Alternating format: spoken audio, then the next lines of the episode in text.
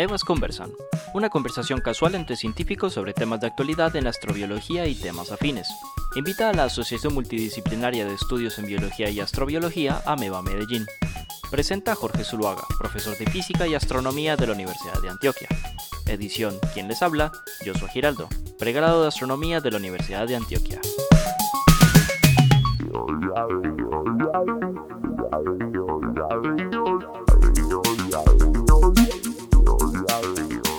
Muy bien, estamos entonces aquí en Conversan, eh, conversando con Andrés Ruiz, biólogo del Parque Explora y gran amigo, eh, eh, gran amigo mío, casi familiares, Andrew, no, nosotros vos, y yo somos como qué, como primos, primos terceros.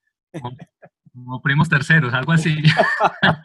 casi familiares, y bueno, y entre los dos, hace 10 años creamos Ameba, arrancamos Ameba, que es básicamente eh, lo que nos tiene aquí reunidos, la organización que nos tiene aquí eh, reunidos. Estamos revisando entonces la pregunta, si no estamos en, solos en el universo, ¿dónde están todos? Ya habíamos entonces en el segmento anterior planteado la pregunta, eh, contado un poco la historia y ya habíamos empezado a abordar la primera opción de solución.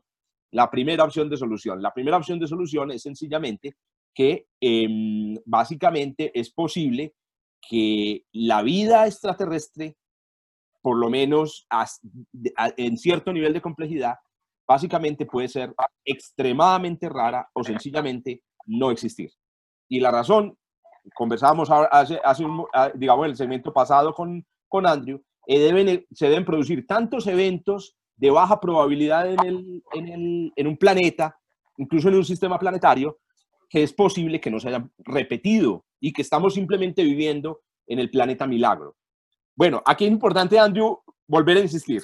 Cuando hablamos aquí de creencia, de milagro, ¿cierto? Em, estamos hablando de cosas que no tienen nada que ver con las creencias y los milagros de la religión. Hay una definición de milagro muy bonita debida al mismo Enrico Fermi.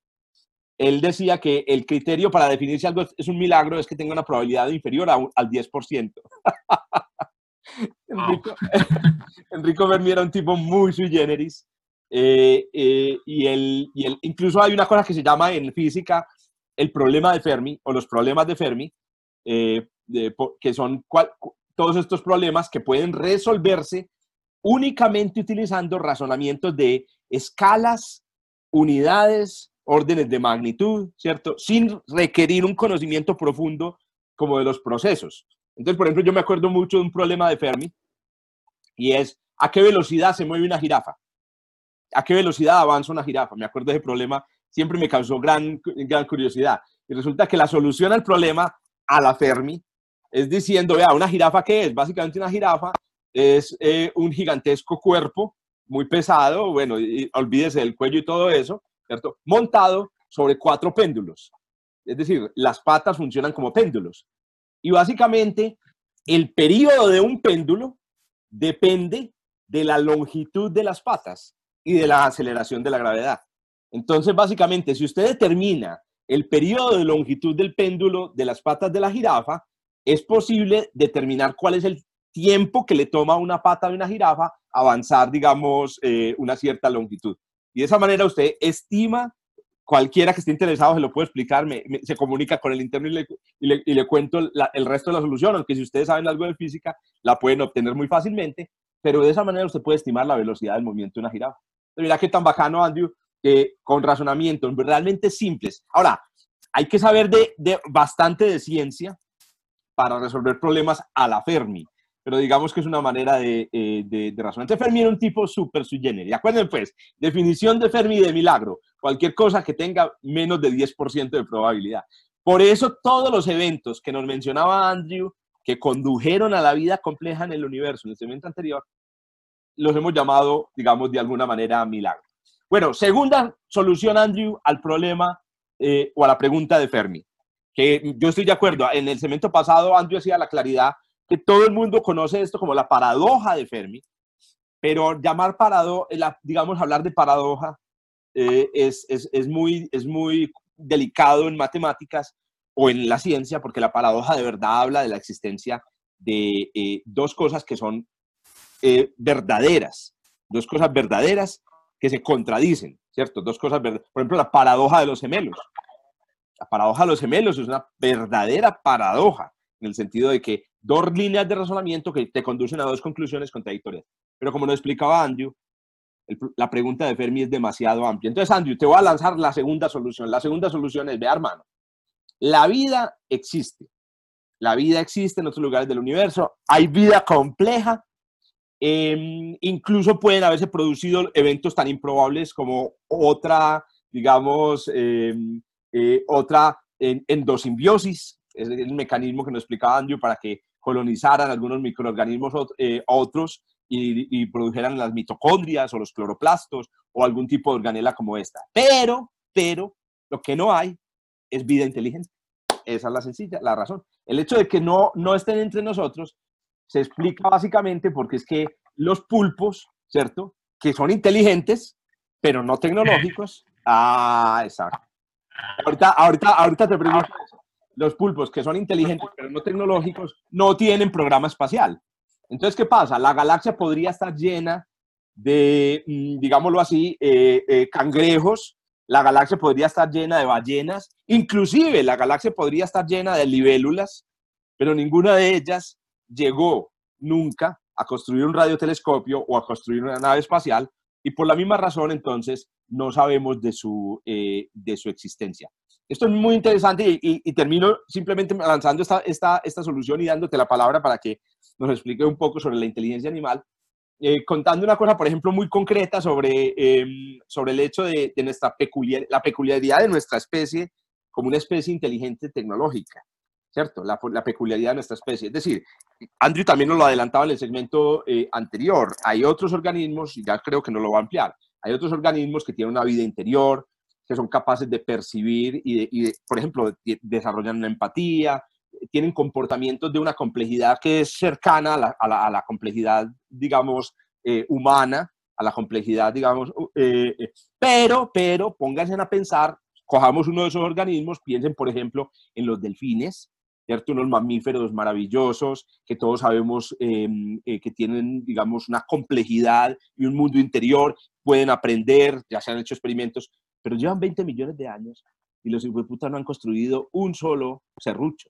¿cierto? O los y los delfines no han construido, eh, no sé, una sola escafandra para salir a explorar la Tierra. Entonces, ahí es donde, digamos, viene esta solución en el sentido de, miren, es que ese, es el problemita. El problemita es dar ese salto. Y ese salto no lo, han dado, no lo ha dado ningún organismo en la galaxia excepto nosotros. ¿Vos qué opinas de esa solución, Andrew? Esa es muy, muy, muy interesante. Me preocupa es la definición de inteligencia porque, mm, eh, por ejemplo, las bacterias, pues podemos, toda la vida, toda la vida es inteligente. Las bacterias, por ejemplo, pueden hablar entre ellas, tienen un mecanismo de comunicación que ahora los bacteriólogos, los microbiólogos lo llaman quorum sensing. Y es una cosa impresionante porque eh, pueden sentir el ambiente, sentir el ambiente y comunicarle a las otras bacterias que son organismos separados, unicelulares, pero separados, y hacer una cooperación para poder eh, seguir esparciéndose, colonizar otros ambientes, en fin. El ejemplo de los delfines, Jorge, es interesante también porque aunque no han, eh, digamos, desarrollado un traje espacial para poder salir a, a un ambiente sin, sin, atmósfera o sin océanos, hay que pensar que eh, los delfines no todo el tiempo estuvieron en el agua. Los delfines son mamíferos como las ballenas, como las orcas, ¿cierto? y tienen unos antepasados que eran terrestres, parecidos a osos, ¿cierto? Mamíferos, pero parecidos a osos, con patas, todo esto. Y en el proceso evolutivo, en esos cambios que, que por diferentes eh, mecanismos han, digamos, moldeado las especies, estos, eh, estas especies pasaron de ser organismos terrestres a organismos acuáticos. Cuando uno ve el esqueleto de un delfín, de una ballena, vas a ver que tiene los dedos, las manitos, las patas, sobre las que nosotros normalmente nos paramos, también hoy son la aleta y tienen ahí los vestigios de esas estructuras de cuando eran animales terrestres. ¿Qué tal si algún día encontramos que algunos seres de aquí de la Tierra, no necesariamente los humanos, empiezan a viajar entre planetas por uno u otro, otro sistema, ¿cierto? Cambian sus estructuras físicas por selección natural o quién sabe por qué otro mecanismo evolutivo y empiezan a viajar entre planetas. Eso podría estar en otro sistema estelar, un sistema eh, solar colonizado todo por organismos que empezaron en, un solo planeta y ahora están pasando entre planetas tranquilamente o viven en órbita. Bueno, ya estoy especulando mucho, pero la cosa, la cosa por es que eh, nosotros a veces pensamos que la inteligencia es única y exclusivamente de los seres humanos en función de la tecnología que desarrollemos, ¿cierto? Entonces, bueno. Claro, hay una cosa, sin embargo, Andrew, que es muy importante y es que, y esto también se lo quiero aclarar a todos los que nos están escuchando y yo creo que muchos de ustedes estarán de acuerdo porque obviamente mucha gente ha pensado en esto y es que cuando nosotros hacemos la pregunta de Fermi, ¿de dónde están todos? Estamos obviamente digamos, em, pensando en la idea de que podamos encontrar otras formas de vida a través de las señales que ellas intencionalmente nos envían. Correcto. Es decir, eh, no estamos intentando responder a la pregunta de dónde están las bacterias del universo, ni dónde están los delfines del universo. Porque en principio, la astronomía inclusive tiene ya muy claro cómo va a detectar las bacterias y cómo va a detectar las, las eh, por ejemplo, las eh, cianobacterias extraterrestres. Es muy sencillo detectar una cianobacteria. Ustedes recuerdan, las, cianobacterias fueron estos, uno de estos primeros organismos en dominar la em, fotosíntesis con luz visible que mencionaba en el segmento anterior Andrew, y eh, que fueron las que llenaron de oxígeno la Tierra. Entonces, una manera de detectar cianobacterias que es reconocida es detectar la presencia de oxígeno en una atmósfera.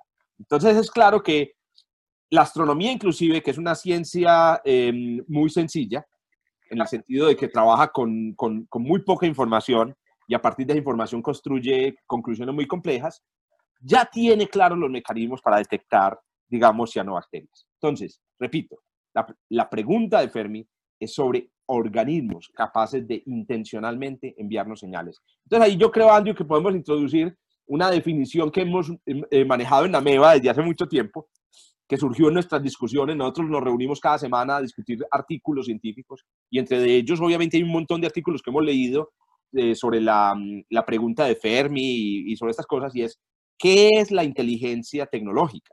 ¿Qué es la inteligencia capa que, estamos buscando? Entonces, Andrew, digamos, me complementas aquí y es, lo que nosotros hemos entendido como inteligencia tecnológica en AMEBA en nuestras discusiones es eh, aquella capacidad de los organismos vivos para producir información que está fuera de la información de su genoma.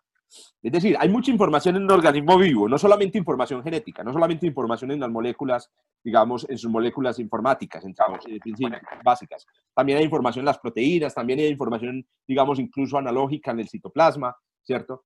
Pero cuando hablamos de información extrabiológica es, por ejemplo, un humano dibujando, haciendo una representación de un caballo en una, en una caverna, ¿cierto? Es decir, cuando vos entras a una caverna, a una caverna en, en, Europa, que ha estado abandonada durante, qué sé yo, eh, 40 mil años, 30 mil años, y ves en la pared unas, unas sustancias químicas de color rojizo eh, que dibujan en la silueta de un animal que está allá afuera, vos decís, eso es información. Esa materia no cayó ahí, no, el viento no transportó una materia roja que, que, que, que se depositó sobre ese muro y casualmente, ¿cierto?, tuvo la misma forma de un caballo. No, ahí hay información. Y lo que puso esa información ahí fue un organismo. Y esa información no estaba en los genes del organismo, ni en las mitocondrias, ni en el citoplasma. Esa información es nueva. Y esa es la información o es el tipo de inteligencia, es el tipo de producto claro de la, de la, de, la vida. Ahora, uno podría decir, pero es que las termitas, por ejemplo, y las hormigas también producen objetos e información no biológica. Por ejemplo, un termitero es, uno, es, un, es un objeto, digamos, altamente complejo.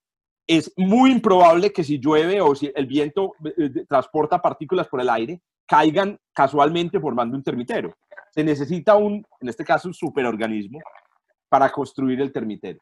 Pero, pero, pero entienden que hay una diferencia entre un termitero y el dibujo de un caballo eh, eh, en, una, en una pared. Entonces, esa, ese es el punto. Estamos buscando organismos inteligentes tecnológicos. me lleva a dos cosas muy importantes. Una es lo que nos enseñó eh, con el fenotipo extendido. ¿Cierto? Una cosa es el genotipo, que son los genes que tienen una información que heredamos y que va mutando y eso hace que haya una diversidad alta en las especies. Otra cosa es cómo ese, ese genotipo se expresa y entonces forma eh, lo que somos, ¿cierto? Nuestro color de, de piel, de pelo, eh, nuestras formas, los ojos en una parte, en fin. Y eso es el fenotipo.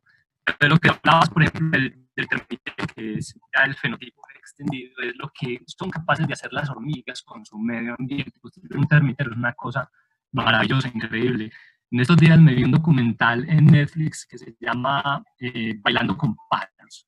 Jorge, qué cosa tan increíble, te lo tenés que ver, se lo recomiendo. Bailando con pájaros bailando con pájaros o, Ah, o con danzando con, Ok. bailando con pájaros.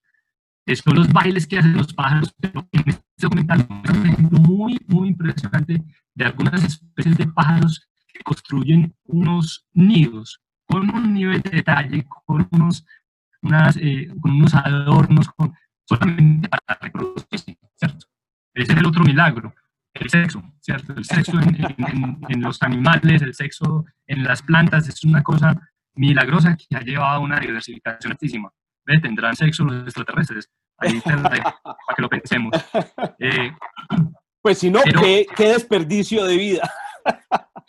Como decía Carl Sagan en contacto. sí. Si los extraterrestres no tienen sexo, marica, están cagados, hermano. O sea, qué desperdicio de, de existencia. Mentiras que no. Ahí aclaremos una cosa, que esta nos la aclaró eh, Cristina López en, en una de, las, de los amenas conversan. La reproducción siempre en toda la, en la- la vida, es una característica de la vida. Estamos hablando de la reproducción. O sea, el sexo es reproducción sexual, correcto. Sí, y una, y una fuerza evolutiva muy importante. Y lo otro, Jorge, es que eh, cuando construyen estos, estos nidos, estos pájaros están haciendo con tecnología, están desarrollando su propia tecnología, pero no es una tecnología para comunicarse con otros planetas, para mandar señales al espacio, no es ese tipo de tecnología. Hay que darles tiempo. Probablemente, Jorge, eh, lo que necesitamos es que es tiempo para que las especies de acá de la Tierra, diferentes a los seres humanos, desarrollen tecnología comunicante que mande señales al espacio. Uno de los milagros que se me olvidó mencionarte en milagros eh, al principio es nuestra capacidad de comunicarnos, sea, nosotros los animales humanos, no es el lenguaje. El lenguaje es súper importante porque nos da esa capacidad de contar chismes, de contar historias y de representarlas en pinturas rupestres como lo, lo señalabas ahorita, una- unas pinturas en las cavernas que nosotros asociamos esa pintura con un objeto eh, real de la naturaleza. Eso es supremamente importante. Tal vez tenemos uno de los lenguajes o el lenguaje más avanzado aquí en la Tierra y eso nos ha permitido también desarrollar la tecnología comunicante interestelar o interplanetaria. Claro. Ve, casualmente en estos días me estaba leyendo, bueno, me he leído, estaba leyendo dos libros en donde trataron el problema, em, digamos, de, porque estamos en este momento discutiendo la, una de las soluciones, hay, eh, una de las soluciones al problema de la pregunta de Fermi es, la vida abunda en el universo, pero no llega a ser inteligente tecnológica, ¿cierto? Y eh, lo que acabas de decir me pareció muy interesante porque leyendo el libro de Armas, Gérmenes y Acero, de mm, eh, Jared Diamond, que es un, eh, eh, él tiene varias profesiones, pero digamos es un biólogo, es un biólogo eh, muy interesante. Es este es un libro, este es un clásico, es un clásico de la divulgación que lo recomiendo a todos, es un clásico de la historia de la divulgación. El caso es que él decía lo siguiente, mm, hay una gran pregunta de por qué todas las civilizaciones o todas las, digamos, los pueblos que surgieron en, en- a lo largo del planeta después de que la humanidad se, se expandiera y, y explorara la Tierra eh, en migraciones eh, por, sus, por series, ¿por qué los pueblos son tan diferentes? ¿Cierto? ¿Por qué eh, surgió este, este eh, por qué la ciencia, inclusive el desarrollo de la tecnología se, se desarrolló de forma tan, eh, de forma exponencial y nos condujo a lo que nos condujo en Europa, por ejemplo. En Europa, entre el Medio Oriente y Europa eh, surgió el de, la ciencia. Básicamente, la capacidad para hacer radiotelescopios es un producto eh, que apareció en Europa eh, empezando en el, en el 1600, ¿correcto? Entonces, una cosa muy interesante que decía para cerrar esta, esta anécdota era la siguiente. Pero creer, creer que ese producto, el producto de la ciencia empírica, solo pudo haber surgido en Europa, porque en Europa había unas condiciones especiales, porque la gente europea era más inteligente, porque había algo especial, un gen, el gen de la ciencia en, Italia, es absurdo. De la misma manera que los em, eh, etnobiólogos saben que si hubieran tenido suficiente tiempo, y esto ya está hablando, por ejemplo, del, de la domesticación de las plantas, en, la media luna fértil se produjo la domesticación de las, por lo menos, eh, digamos, el 80% de las plantas que hoy nos, alimenta, eh, nos alimentan. Todas las, digamos, las plantas importantes, el trigo, la cebada, eh, las, leguminosas, etcétera, se cultivaron en la, la, media luna fértil. Pero no se cultivaron en Chile, y no se cultivaron en California, y no se cultivaron en Australia. Y entonces algunos dicen, ¿qué pasó? O sea, si allá también había un clima parecido, ¿qué pasó? Y entonces este señor calcula que si le hubieran dado tiempo a los, a los indígenas americanos de California, em, ellos hubieran llegado a lo mismo. O sea, ellos habrían posiblemente domesticado, digamos, las plantas de su, de su entorno y habrían desarrollado también civilizaciones eh, digamos, grandes, grandes ciudades, grandes imperios, como los que se desarrollaron en, en Medio Oriente, que condujeron a la revolución, digamos, eh, finalmente después en Europa, en el, en, la, en, el Imperio Romano, ¿cierto? Etcétera. Entonces, ¿qué sucede? Y él incluso calcula que en el 5500 después de Cristo, California o el, digamos, en Estados Unidos, los indígenas de los Estados Unidos, sin contacto con Europa, habrían desarrollado una civilización tan avanzada como la nuestra. Entonces eso me dio a mí a pensar de manera muy interesante, aunque esto es etnobiología, me dio a mí a pensar exactamente lo que vos decís.